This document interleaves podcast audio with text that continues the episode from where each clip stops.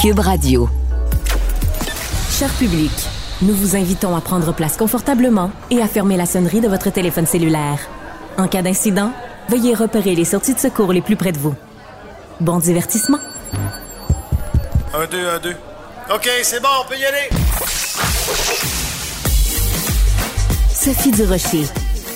Elle met en scène les arts, la culture et la société pour vous offrir la meilleure représentation radio. Sophie Durocher. Tout un spectacle radiophonique. Bonjour tout le monde, j'espère que vous allez bien, j'espère que vous avez passé une bonne fin de semaine et je vous remercie surtout d'avoir choisi Cube Radio aujourd'hui. Écoutez, c'est rare que les invités que je reçois en studio à l'émission que j'anime à Cube soient accompagnés de leur papa ou de leur maman. Mais dans ce cas-ci, c'est normal puisque mon invitée est mineure. Elle a seulement 15 ans. Elle s'appelle Megan Fortin et elle part aujourd'hui même pour New York avec dans sa besace 11 de ses toiles parce qu'elle est peintre et elle va participer à un événement très euh, connu à New York, la Art Expo. Mégane, je suis tellement impressionnée. Est-ce qu'on peut se tutoyer? Euh, bien sûr. Parce que c'est pas parce que tu as 15 ans que automatiquement on doit te tutoyer, mais t'as l'âge de mon fils, alors je, je me sentirais bizarre de te dire vous. Alors, euh, Mégane, t'as 15 ans. Tu vas aujourd'hui donc à New York. Parle-moi de c'est quoi la Art Expo de New York. Ouais, mais dans le fond, c'est une exposition qui va avoir des artistes, il va avoir environ 170 exposants, puis aussi des galeries, qui est de 27 pays dans le monde, fait que c'est partout comme autour du monde. Puis cette année, je suis la plus jeune, fait que c'est un peu comme intimidant en même temps, je suis fière, puis j'ai hâte de pouvoir voir ce que les artistes qui ont comme vraiment beaucoup d'expérience ont à m'apporter là. Et toi, en termes d'expérience, tu as 15 ans aujourd'hui. À quel âge tu as commencé à peindre? J'ai commencé quand j'avais 7 ans, fait que ça fait déjà 8 ans, c'est comme plus que la moitié de ma vie, ça fait longtemps. Alors, j'ai vu certaines de tes œuvres. en plus, très gentiment, tu en as apporté une. J'ai mis donc une photo euh, qui va être sur les, les, médias sociaux. Moi, spontanément, quand j'ai vu ton œuvre, j'ai pensé euh, au peintre américain Jackson Pollock parce qu'il faisait du dripping. Donc, il prenait Ouais. son pinceau puis il ça sur la toile. Toi, est-ce que c'est un peu ta méthode? Euh, Ben oui, mais tu sais, je commence toujours par faire des mouvements comme avec des, des couteaux. J'ai toujours un fond, puis je travaille vraiment centré pour qu'on voit vraiment une couleur, tu sais, autour comme de de où ce que je travaille, mettons. Puis ben, tu sais, j'utilise beaucoup d'eau justement pour faire comme du dripping, là, pour jeter comme plein d'éclaboussures. Mais c'est sûr que, tu sais, c'est quand même calculé, puis je sais où ce qui va arriver, tu sais, les éclaboussures à peu près, là. Fait que, tu sais, c'est spontané, mais en même temps, j'y réfléchis quand même pour qu'il y ait un certain équilibre, puis que ce soit cohérent, là, dans le fond. Alors, tu es arrivée en studio, euh, Megan, avec un, un chandail sur lequel est écrit Believe in Miracles. Et je trouve ça charmant parce que j'ai l'impression que quelque part, toi-même, Megan, tu crois en ça? Tu crois au miracle ou tu crois, en tout cas, à, t'as, t'as une ambition personnelle et tu y crois? Ouais, ben dans le fond, je pense que tu sais c'est parce qu'il faut croire en ses rêves, puis tu sais il faut comme penser aussi comme que tout est possible parce que tu sais mettons New York d'habitude ils acceptent pas 18 ans et plus euh, ben ils acceptent pas 18 ans et moins justement. Fait que là ben que j'ai été acceptée, on a posé ma candidature puis tu sais c'était comme un coup de théâtre mettons mais je suis vraiment contente là parce que ça fait longtemps que je vis New York, c'est une grosse ville de l'art mettons là. Fait que je suis vraiment contente, mais puis tu sais, les jeunes, il a pas beaucoup de jeunes dans l'art, mais ceux qui veulent se lancer, dans le fond, c'est croire que tu es en tes capacités puis que tu es capable. Ta, ta maturité m'impressionne vraiment, sincèrement. Pas juste ta maturité euh, artistique, parce que ça, on le voit euh, dans tes œuvres, mais ta maturité, ton, ton, ton aplomb, ta confiance en toi. Est-ce que tu dirais que tu as confiance en toi? Ben, peut-être plus qu'avant, là, tu sais. J'ai pas dans le choix dans le sens que, tu sais, comme venir ici à la radio puis à la télé, tu sais, souvent à 15 ans, tu fais pas ça. Fait que j'ai comme appris à développer, comme, mettons, des compétences là-dedans, mais, tu sais, confiance en moi, j'imagine. Mais quand tu regardes tes tableaux, tu te trouves bonne. Oui, oui, ben je suis fière de moi, puis tu j'en ai cinq dans ma chambre, fait que c'est sûr que tu sais, je les aime, puis j'aime vraiment beaucoup la couleur. Puis ce Ouais. que je fais, c'est très coloré, donc euh, c'est sûr que moi j'aime ça, mais je veux aussi, tu sais, que ça l'apporte comme que- être capable de transmettre mes émotions aux gens à travers mes toiles, c'est quelque chose aussi là, puis c'est ça que j'aime dans le fond. Mais tu me disais tout à l'heure que normalement, à la Art Expo de New York, c'est pas ouvert aux gens de moins de 18 ans. Donc, par Non. quel tour de passe-passe vous avez fait en sorte, est-ce que vous avez soumis tes tableaux d'abord, puis après, ils se sont rendus compte Ben, que tu avais moins de 18 ans? Non, c'est qu'on a déjà essayé de pouvoir aller à New York avec mes toiles en 2019, je crois, mais ça n'a pas fonctionné parce que ben ils prennent pas 18 ans et, et moins. Puis ben finalement quand je suis allée à Los Angeles, ça, j'avais le droit, je suis allée euh, faire un, un ben un out fair à Los Angeles, c'est comme un ben, c'est comme un peu un art expo. Une foire artistique, ouais. C'est ça. Puis là, ben, il y a une madame qui m'a recrutée de là-bas, Hmm. qui travaille et à l'Ar- l'Art Expo de New York, dans le fond. Fait qu'elle, elle m'a recrutée. Puis c'est elle qui m'a permis d'entrer là parce qu'elle a vu ce que j'étais capable de faire. Elle a vu mes tableaux, puis elle a comme eu un coup de cœur. Mais c'est formidable. Ça veut dire que à ce moment-là, le critère qui est un critère purement subjectif de Ouais. dire ben on prend pas les gens de moins de 18 ans est tombé devant ton talent parce que si on avait dit à Mozart quand il a composé ses premières euh, je sais pas les premiers concertos où je, je connais rien du tout dans dans la dans la musique classique mais tu sais, je veux dire, des, des enfants prodiges, ça existe. Donc, si on leur avait dit, ben, ah, ben non, vous avez pas 18 ans, vous pouvez pas le faire, ben là, la, la- la moitié de l'histoire de l'art euh, serait, serait, Mais Mm, oui, serait c'est- inexistante. C'est sûr. Puis tu sais, en plus, c'est comme une opportunité en ouvre une autre. Donc là, ben comme là, à Los Angeles, ça m'a permis d'aller à New York. Puis à New York, ben là, on va voir, tu sais. On sait pas qu'est-ce qu'il y a dans l'avenir, là. Ça va peut-être m'ouvrir comme d'autres opportunités. C'est ça le but, dans le fond, là. Pour comme des galeries, puis des exposants. Fait que... Toi, ton but, c'est quoi? Est-ce que c'est de vendre des œuvres ou de toucher les gens ou les deux en même temps? Ben, moi, c'est sûr que personnellement, je suis pas comme à l'âge de penser à l'argent, dans le fond. Tu sais, je fais vraiment pas ça pour l'argent, puis j'ai commencé à 7 ans. Fait que c'est sûr que non. Moi, c'est vraiment de pouvoir transmettre mes émotions à travers ce que je fais. Puis des fois, là, je je suis pas capable, si je peins pas, tu sais, de, me remettre de quelque chose, d'un événement, mettons, de ma vie. Parce que, tu sais, mettons que j'ai un animal qui décède, ben là, je fais, je fais une toile. Si je la fais pas, puis j'arriverai pas, mettons, à m'en remettre. Peindre, c'est vraiment comme pour moi, tout transmettre mes émotions. Puis ça fait aussi que les gens, des fois, là, ils les ressentent. J'ai reçu comme. Il y a des gens que, mettons, j'ai fait une toile, mettons, en pleurant. Oui. Puis la madame, après, elle me dit, ah, moi, quand je suis triste, je m'en vais devant ta toile, puis je pleure. Ah. tu sais, c'est comme vraiment impressionnant, mais je suis contente d'avoir la, la capacité, dans le fond, de, de pouvoir transmettre comme ça. Fait que c'est sûr que moi, c'est vraiment mon but. Puis en même temps, pour New York, ben, c'est sûr que là, là, déjà, il y a une grosse partie de la collection qu'on a affichée comme cette semaine qui est vendue. Déjà? Ouais, fait que ça c'est comme tout vendu. Mais là, on en a encore à- à- en pré-vente qui vont être lancés direct- euh, qui vont être lancés comme jeudi dès qu'on va arriver puis qu'on va commencer à New York pour ceux qui ont qui ont pas eu le temps, mettons, de s'en procurer une. Mais c'est sûr qu'ils sont déjà toutes vendus. Fait que le but c'est pas tant à New York d'aller vendre, mais de montrer aux gens, pas nécessairement du Canada, ce que je sais, ce que je fais. Je comprends. Puis comme de pouvoir montrer aussi aux galeries, tu sais, s'il y a une galerie qui veut, mettons, c'est da- on peut pas prévoir, mais mettons qui voudrait comme mes toiles. là. Et est-ce que quand tu vas être à New York, tu tu tu as un rêve secret, je sais pas moi, d'aller, mettons, d'être interviewé euh, sur les les plus grandes émissions de télé, les talk shows de fin de soirée, ou tu veux vraiment te concentrer sur le Art Fair, le Art Expo, Ben, pardon, de New York? Pour vrai, jusqu'à date, c'était mon but. Fait que là, faudrait que je pense comme un prochain parce que, tu sais, ça fait comme cinq ans que c'est New York, New York, New York. Fait Ouais. Là, faudrait comme que je, mettons, j'y pense pour un prochain, mais, tu sais, tant qu'il va avoir des opportunités, moi, je suis vraiment contente, puis de pouvoir, comme tout le temps, comme que ce soit plus gros, là, dans le fond. Fait que, puis c'est sûr que, mettons, à en anglais, la radio en anglais, la télé en anglais, on verra, là, mais Oh, je suis I'm moins... sure euh, you can do it, Megan. You're amazing. You're bye-bye. fabulous. Merci, mais ouais, c'est ça, on verra.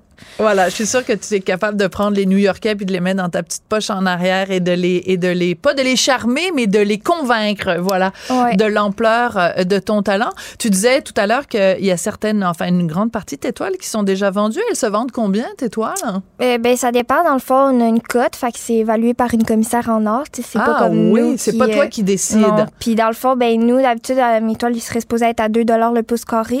Mais nous, ben on essaye pour que ce soit accessible à tous. Ben aux gens, mettons, du Québec, ben on fait 1 et 20 le pouce carré. Fait que c'est, mettons, entre 1000 et 2000 la toile. Puis ben dans le fond, c'est pour mon compte d'entreprise, c'est pour acheter le matériel. Puis ben les toiles, euh, les gens, ben c'est sûr que on n'a pas, comme on n'est pas en galerie, fait qu'on n'a pas à redonner comme une commission aux galeries. C'est ouais. pour ça qu'on on a la chance de le faire à 1,20 à la place de 2 le pouce carré. là. Mais il y a quelqu'un, il y a un commissaire, donc artistique, qui a évalué euh, ton, ton art, tes œuvres, Ouais. et qui a dit bon ben c'est une cote. Donc c'est possible que après aussi la Art euh, Expo de New York, que ta cote augmente et qu'à ce moment-là, le prix euh, de tes tableaux augmente. Mais je veux pas non plus en faire juste une affaire mercantile, mais il reste que dans le milieu de l'art en 2023, l'art, on, on peut pas dissocier l'art et l'argent. Non, c'est sûr, mais oui, c'est parce que j'ai été recrutée par comme euh, un, mettons, un groupe d'artistes, un collectif. Puis, ben, il y a une commissaire en or qui m'a évalué. Puis, c'est sûr que ça monte à chaque année, dépendant comme de ton expérience, de où ce que tu as exposé, de combien de toiles que tu as vendues. Fait que ça dépend, mais tu sais, ça monte. On essaie de pas trop faire monter ça comme rapidement. Pour que ça reste accessible dans le fond genre Moi, le but, je veux comme mettre de la couleur dans la vie des gens. Fait que. Hmm. très bien dit. C'est très bien dit. Alors bon, t'as 15 ans, évidemment, tu es quoi en secondaire 4? Secondaire 3. Secondaire 3. Euh, là, t'es obligé de, de, manquer des, des journées d'école? Ouais, mais tu sais, mon école, il m'encourage là-dedans. Puis quand je suis quand je suis à l'école, je travaille doublement, comme pour cette semaine. La semaine passée, j'ai travaillé doublement. Fait que je, le fais. C'est comme une vie d'artiste à travers l'école. C'est génial, j'adore ça. Et tes amis euh, à l'école, hein, euh, qui ont 15 ans, eux aussi, qu'est-ce qu'ils pensent de ça, que Megan, elle s'en aille à New York, puis ben, qu'elle... Euh, mes amis sont fiers de moi, mais tu sais, en même temps, mes amis proches le savent, mais j'essaie de pas le dire aux gens. Ah je veux pas que les gens le sachent à mon Bon, ben c'est raté, parce que là, ils écoutent tous Cube Radio, puis ils t'ont vu tous à Salut Bonjour ou, hein, ce matin? Ouais, ben là, c'est sûr que, des fois, à un moment donné, j'aurais pas le choix, mais c'est ça, je veux pas que les gens m'associent vraiment comme à ça. Je veux vraiment qu'il me voit pour qui que je suis. D'accord. Puis, ben, tu sais, c'est ça, j'aime ça comme garder l'école puis la peinture comme séparée, mettons, le comme ouais. À quelle école tu vas à Québec? Euh, Mont-Saint-Sacrement, c'est une école privée à Valcartier. Génial, génial. Ben écoute, Mégane, euh, j'ai vu, je t'ai vu toi, J'apprends à mieux te connaître à travers cette courte entrevue. Et puis, ben, j'ai vu euh, des tableaux. Euh, je les avais vus sur le web, mais là, j'en ai vu un euh, en personne, en chair et en os. Et ben, je te promets une, une très belle carrière, vraiment. Mais merci beaucoup. Très inspirant. Ben écoute, euh, bonne chance, good luck, comme on dit à New York. Et puis, ben, je pense qu'on va suivre ta carrière euh, au cours des prochains mois puis des prochaines années. Merci beaucoup, Megan. Merci à vous. Megan Fortin, du haut de ses 15 ans, elle est absolument resplendissante de talent. Merci beaucoup, Megan. Merci à toi. Merci. Culture, tendance et société. Patrick Delisle-Crevier. Oui, alors ben, j'étais en train de dire au revoir à un de mes invités et maintenant on se tourne vers Patrick Delisle-Crevier qui est euh, journaliste culturel au magazine 7 jours. Bonjour mon beau Patrick. Bonjour belle Sophie, ça va bien? Ben moi ça va très bien. Écoute, euh, il y a des gens qui sont fâchés contre Marjo, contre la coach Marjo. Elle était même pas à la voix hier en chair et en os, mais il y a quand même des gens qui sont fâchés contre elle. Explique-nous pourquoi. En réalité, c'est que Marjo euh, a donné une forte note à un de ses candidats, à Nathael, Nathael Young, qui était son candidat, qui, selon elle, était son préféré de la soirée. Et elle a donné 40 points, alors qu'elle a donné 26 points à Mélanie Haché et 34 points à Christopher Terrien, qui l'a remporté avec le vote du public. Moi, je te trouve, euh, moi, bon, on parle souvent de couilles dans cette émission-là, je dis ça prend des couilles. Moi, Marjo, elle avait un, un candidat préféré, elle a décidé que c'était celui-là qu'elle voulait. Et elle a pris les moyens pour le faire. Ça a pour fonctionner parce que le vote du public était très fort divisé entre les deux autres candidats aussi. Mais moi, j'admire ça. C'est elle qui passe du temps avec eux, c'est elle qui travaille avec eux. Elle a les raisons d'avoir choisi ce candidat-là. Moi, personnellement, c'était aussi mon préféré de l'équipe de Marjo. J'aurais peut-être pas fait chanter une chanson de Billie Eilish euh, euh, de façon assez euh, obscure et tout. C'est pas le genre de, chanson qui attire le vote du public de la voix.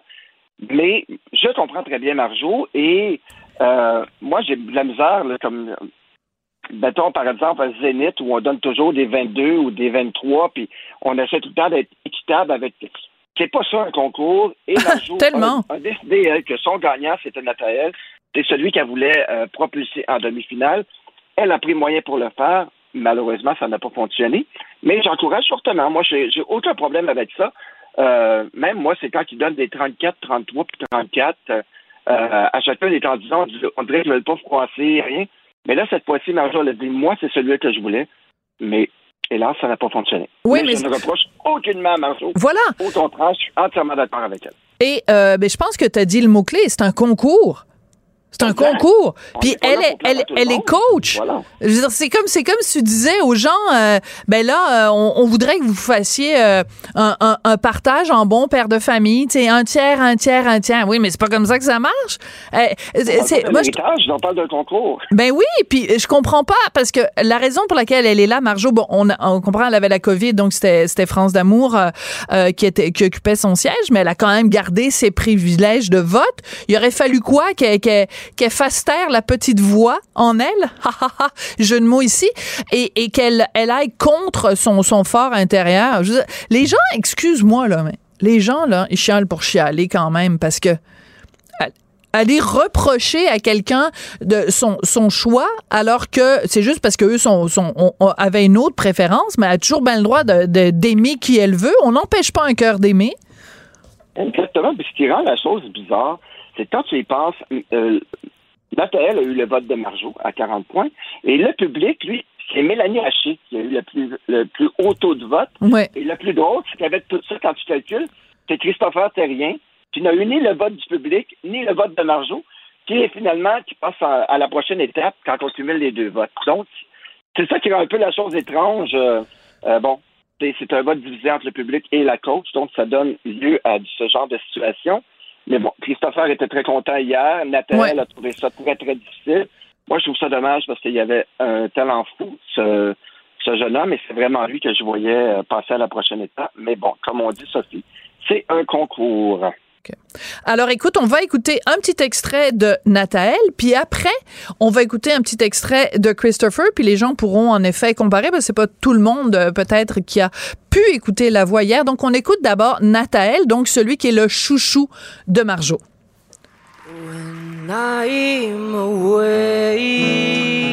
from you, I'm happier than ever. Wish I could explain it better.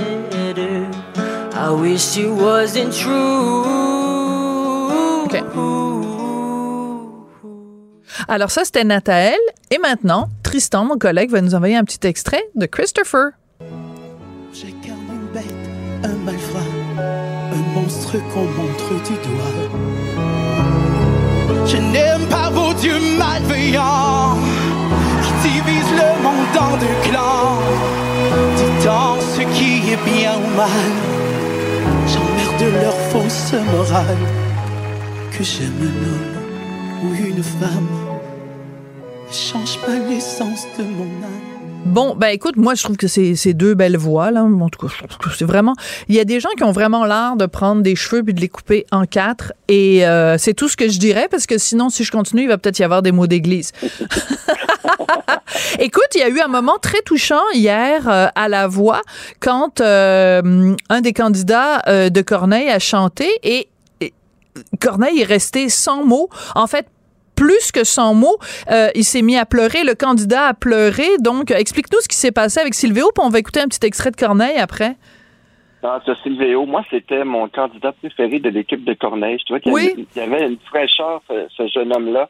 Il chantait La laideur hier de euh, une chanson, euh, bon, pas tant connue du public, mais c'est une chanson très émotive et tout. Et bon, ce jeune garçon-là, c'est un jeune garçon bon, qui se dit non-binaire, il est arrivé au Québec de, Montpellier en France. Euh, il s'est adapté au Québec.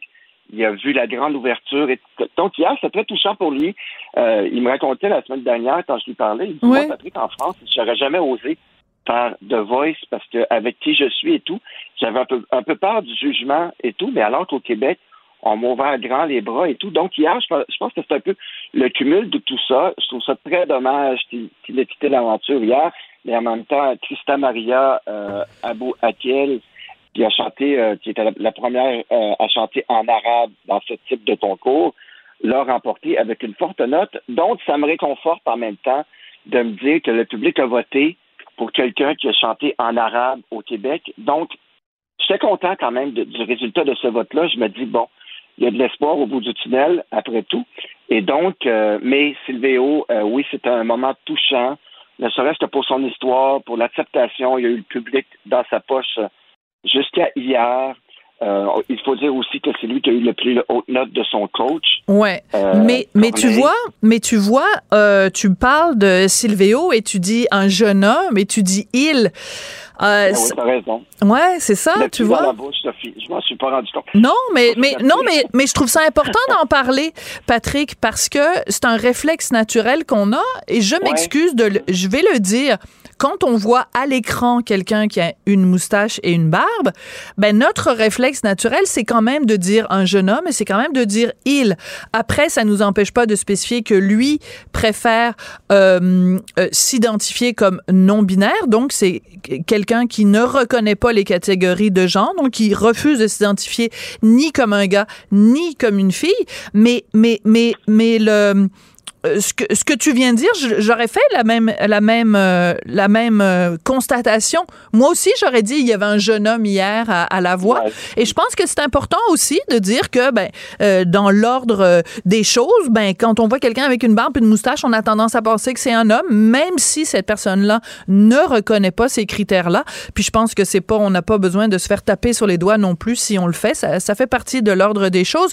Donc on va écouter la réaction de euh, notre ami Corneille. Foutu allergie. Là, chaque printemps, c'est la même chose. hein.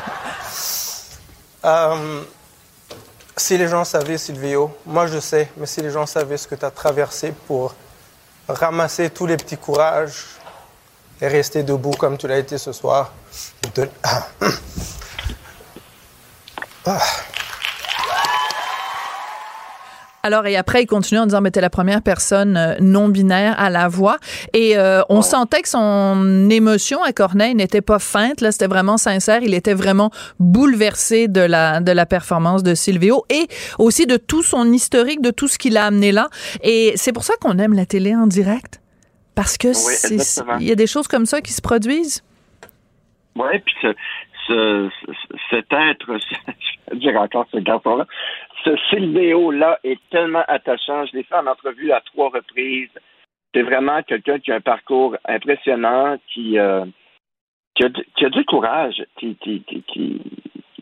va euh, au bout de qui il est, puis qui, euh, qui brise les barrières. Puis bravo, arriver dans un nouveau pays, s'inscrire à la voix, se rendre aussi loin. Bravo, Silvéo. Absolument. Merci beaucoup, mon très cher Patrick, et ben, à très bientôt. À demain, Sophie. Bye bye. Sophie Durocher. Elle pose les projecteurs sur les acteurs de la nouvelle.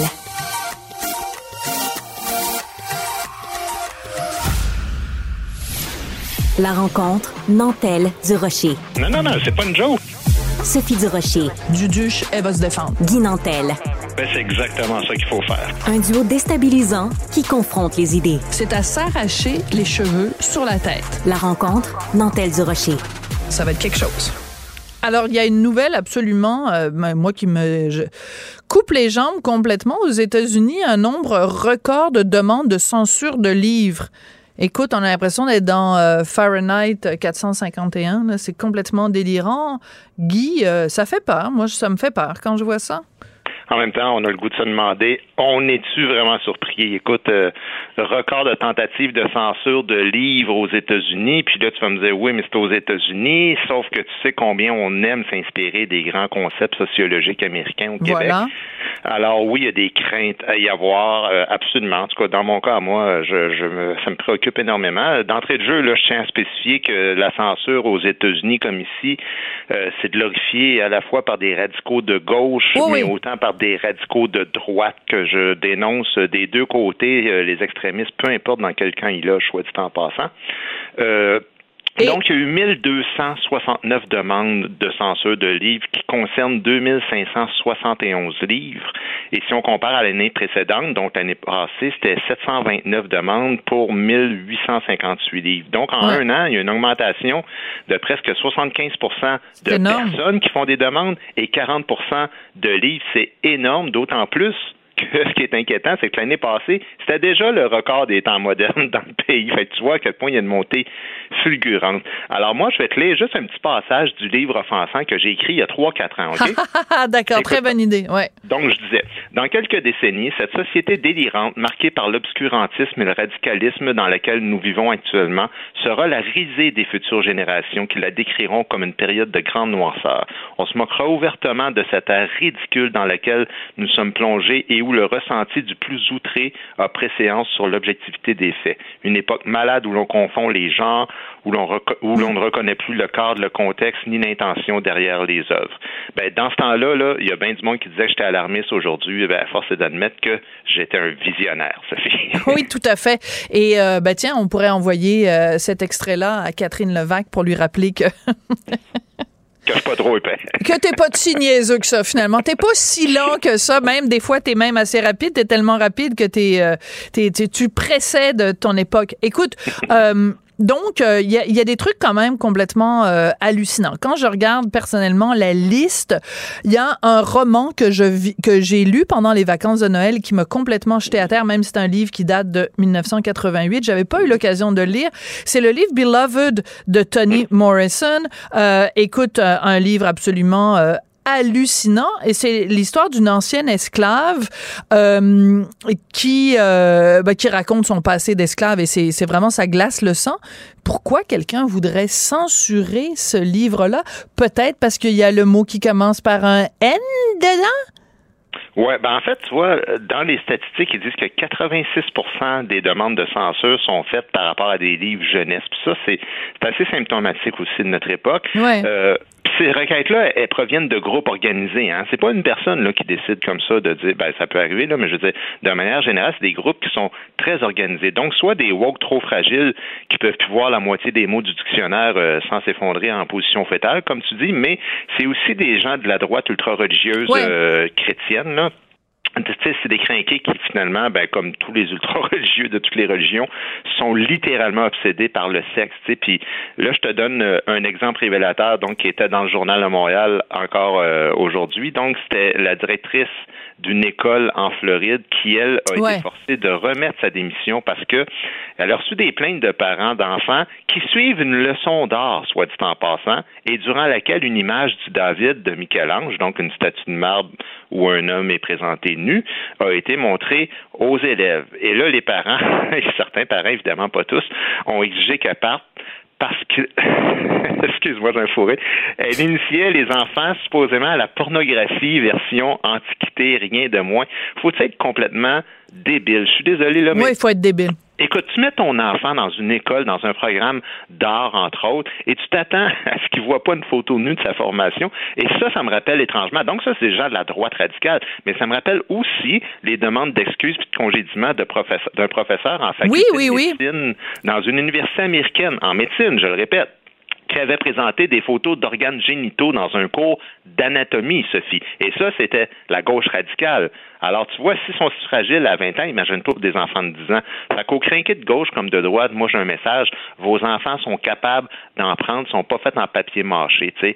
Alors, je répète, dans quelques décennies, on va faire rire de nous autres comme une époque de grande noirceur. Mais tout à fait. Et, euh, écoute, je sais pas si tu as vu ce qui vient de se passer aux États-Unis. Quelqu'un qui est rentré dans une école. Il y a encore eu une tuerie.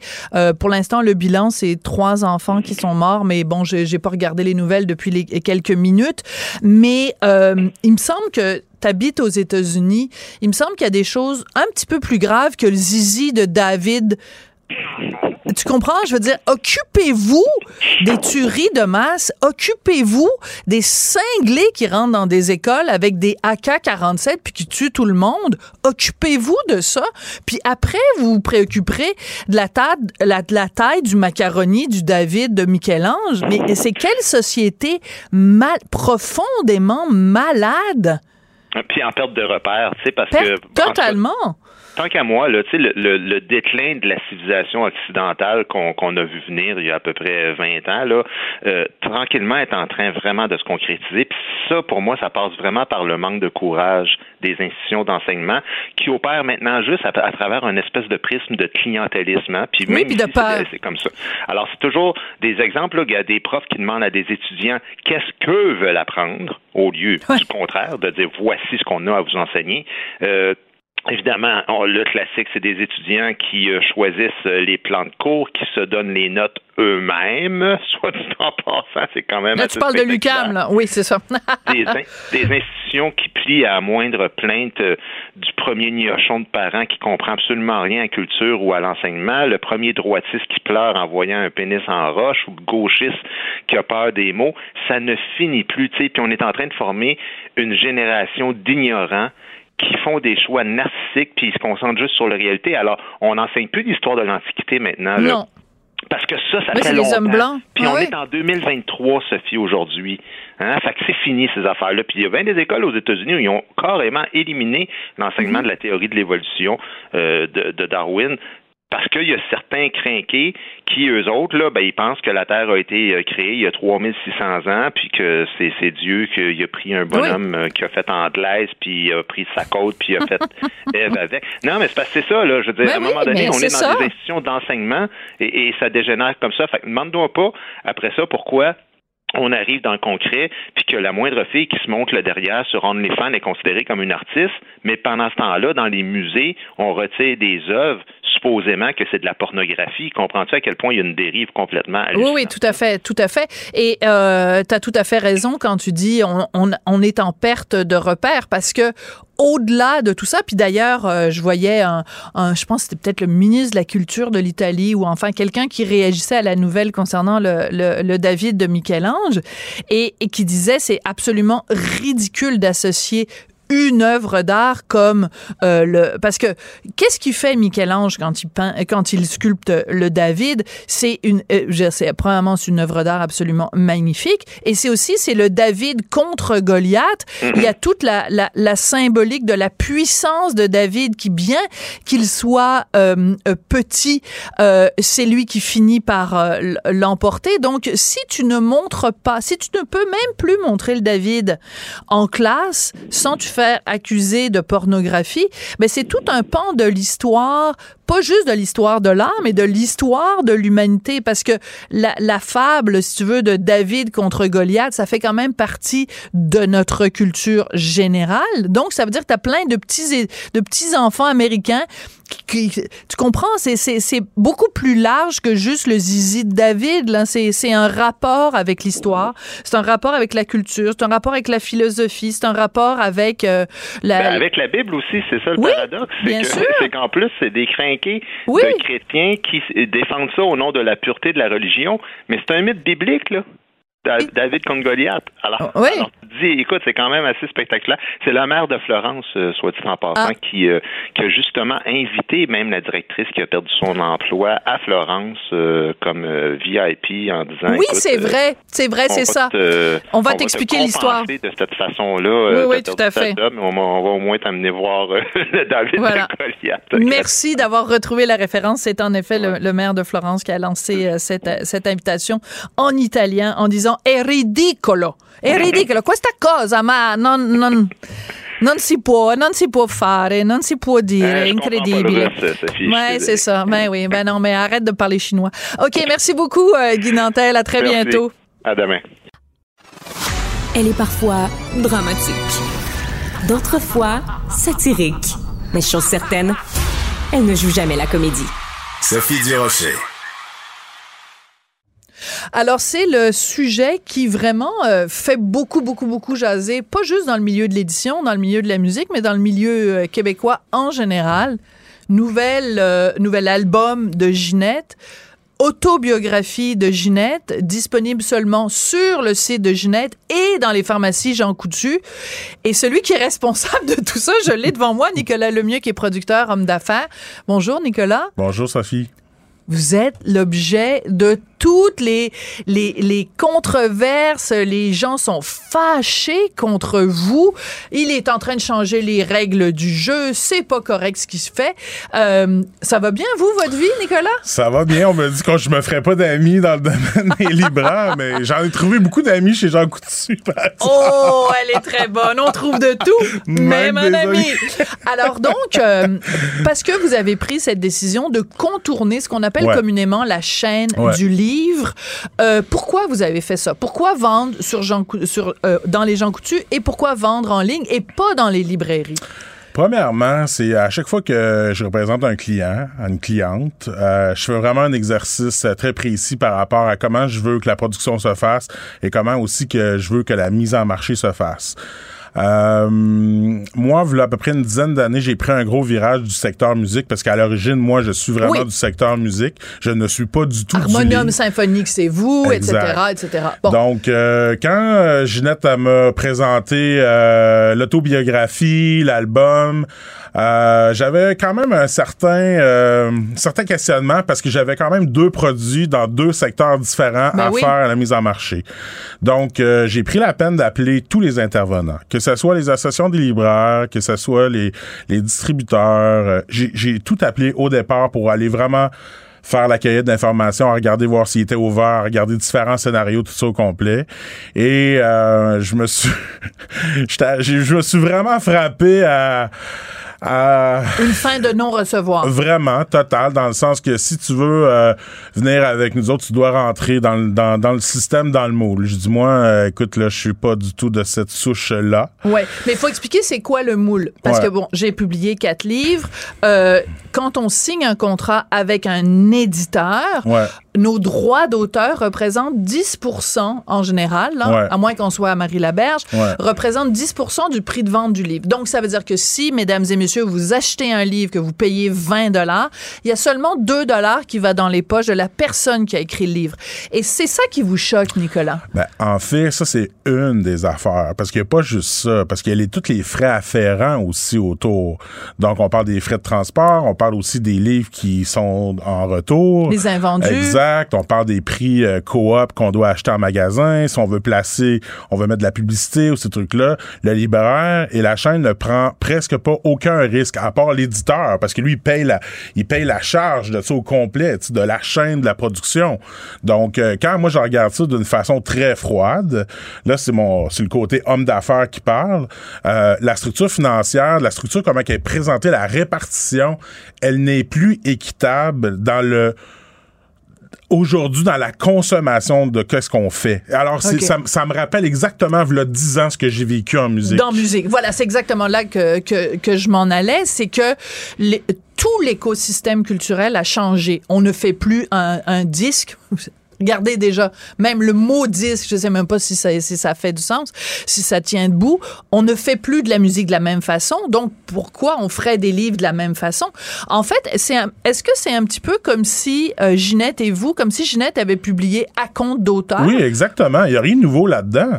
C'est pas nouveau. C'est juste. ça fait des années que les gens font des livres à compte Exactement. d'auteur. Sauf que je suis peut-être le premier qui a fait comme non, moi j'embarque pas là-dedans, je me tiens debout. Puis euh, euh, j'ai écoutez les Moi, selon moi, il devrait avoir une répartition euh, vraiment plus équitable entre les différents intervenants. Puis je pense qu'il y a peut-être un intervenant trop aujourd'hui en 2023 dans la chaîne du livre. C'est qui? Ben, en fin de compte, moi, je pense que le distributeur, la job pourrait être faite par l'éditeur, ensemble, avec tous les moyens qu'on a, comme que je fais moi présentement. Donc, euh, Non, mais je veux juste savoir comment ouais. vous faites. Vous, vous avez donc les- physiquement le livre de Ginette. Ouais. Et là, vous les mettez dans votre camion. Vous, avez les, vous allez le distribuer dans chacune des, des, pas moi des- qui le des fais, pharmacies. là, Non, mais mais Nicolas. oui. mais c'est votre compagnie. C'est Nicolas exact, le mieux. euh, exact. voilà. Moi, je me suis euh, vraiment, j'ai un entrepôt avec mes trucs, avec toutes mes CD que je produis. C'est moi qui paye mes, mes, mes produits, mes choses. Donc, euh, je suis autonome à 100% et ça me permet aussi, euh, vu aussi l'accessibilité du réseau aussi. C'est quand même très important parce que si on voit comme, euh, comme dans le domaine du, du disque, il n'y a plus de magasins où y a les disques. C'est juste des affaires très, très précis. Ouais. Donc, et c'est la même chose que qui est en train aussi d'arriver dans le livre.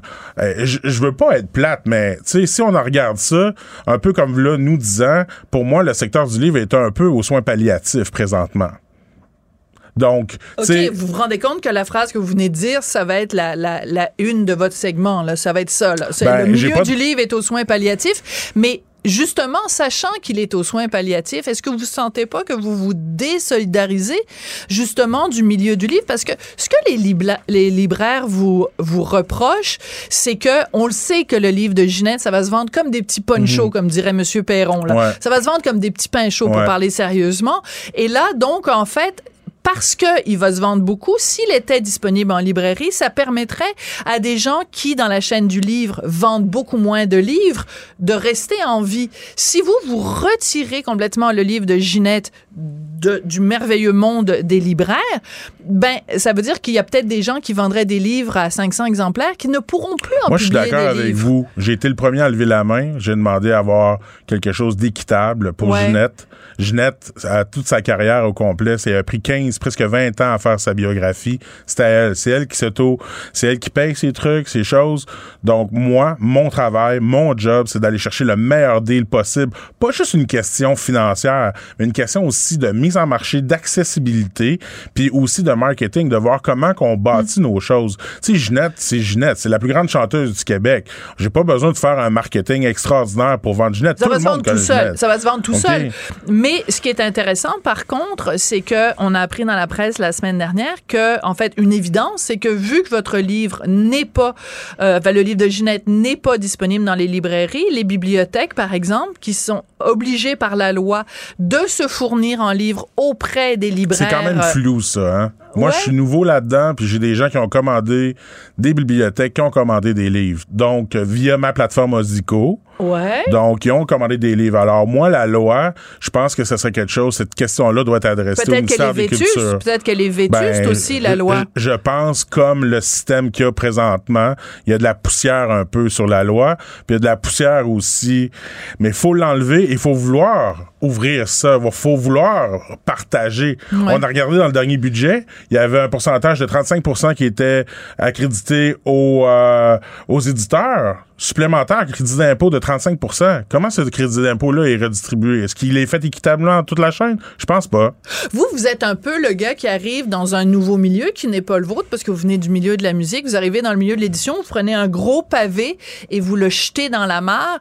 Et euh, c'est peut-être ça qui vous revient, c'est que les gens du milieu qui étaient tranquillement, tu sais, qui faisaient leurs petites affaires pépères depuis des années, que ça fonctionnait comme ça, puis tout le monde était plus ou moins content de ça. Ben, ils sont pas contents que vous veniez brasser les choses. là. Ben, je leur dis bonjour.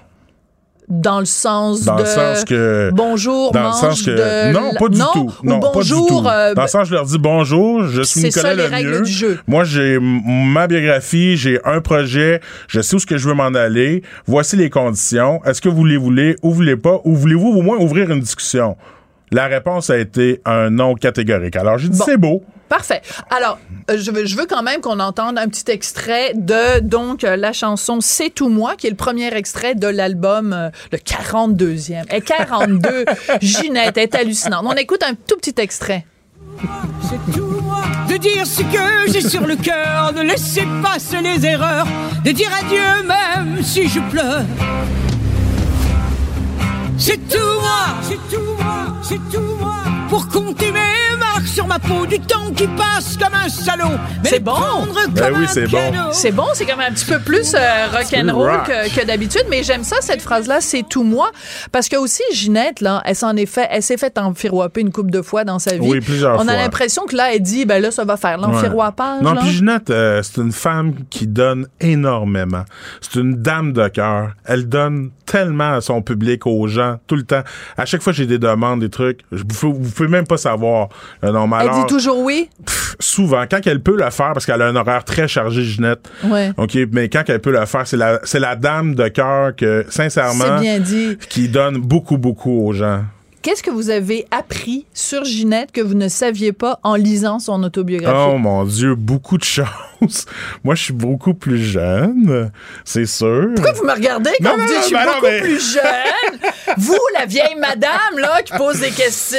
Ah non, mais en fait, c'est que, sin- sincèrement, la Rapidement, vous avez une minute pour me faire une, une un faut le lire. Il a- Un scoop. Non, non, non, j'ai- non. j'ai pas de scoop à Nicolas faire. Lemieux, je, je vous, il vous reste 54 secondes. C'est sûr que la jeunesse, la jeunesse de Ginette, c'est quand même... Euh, ça fait quelque chose. C'est frappant de lire ça. Donc, euh, c'est quand même quelque chose euh, assez intense, parce qu'on comprend un peu toute la suite des choses. Mais c'est une carrière euh, incroyable. Mais vous avez, vous qui côtoyez quand même Ginette de façon intime, vous avez vraiment découvert un nouvel aspect de Ginette que vous ne connaissiez ah, pas. Totalement. Disons que j'ai un regard complètement différent après avoir lu cette biographie-là. C'est clair. Plus vulnérable, plus forte que vous le pensiez? En fait, ce que je vous dirais, c'est qu'il y a une petite Ginette puis il y a une grande Ginette. Alors pour moi, la petite Ginette, la petite fille, qui, qui, qui c'est, ce côté-là, je pense que Ginette nous a emmené dans sa biographie. Puis c'est là qu'on voit aussi avec toute la grandeur comment la complexité de tout ça. Ouais. Vous avez un peu dépassé votre 54 secondes, mais je vous le pardonne parce que vous êtes vraiment un bon, un bon roi du marketing. Nicolas Lemieux, vous êtes producteur, homme d'affaires. Derrière, donc, ce double projet, nouvel album, euh, autobiographie euh, de Ginette. Donc, vous dites c'est une dame de cœur. Donc, une fois que ça va être diffusé, là, sa grande entrevue avec Monsieur Paul Arcan, elle va pouvoir venir à Cube pour nous parler. Sûrement. Ben, vous dites qu'à chaque fois qu'on fait des demandes, elle dit jamais non. Fait que là, jamais je croirais qu'elle va me dire non. Ginette, ça fait des années, je la connais. T'as mon numéro à sœur. Ah! Merci beaucoup, Nicolas. Chez Jean Coutu, dès le 6 avril. Oui, ben, vous êtes très bon vendeur. Euh, Tristan Brunet-Dupont à la réalisation, la mise en onde, je vous dis merci. Marianne Bessette à la recherche, je vous dis merci. Merci, Nicolas Lemieux, puis merci à vous d'avoir écouté Cube. À très bientôt. Cube Radio.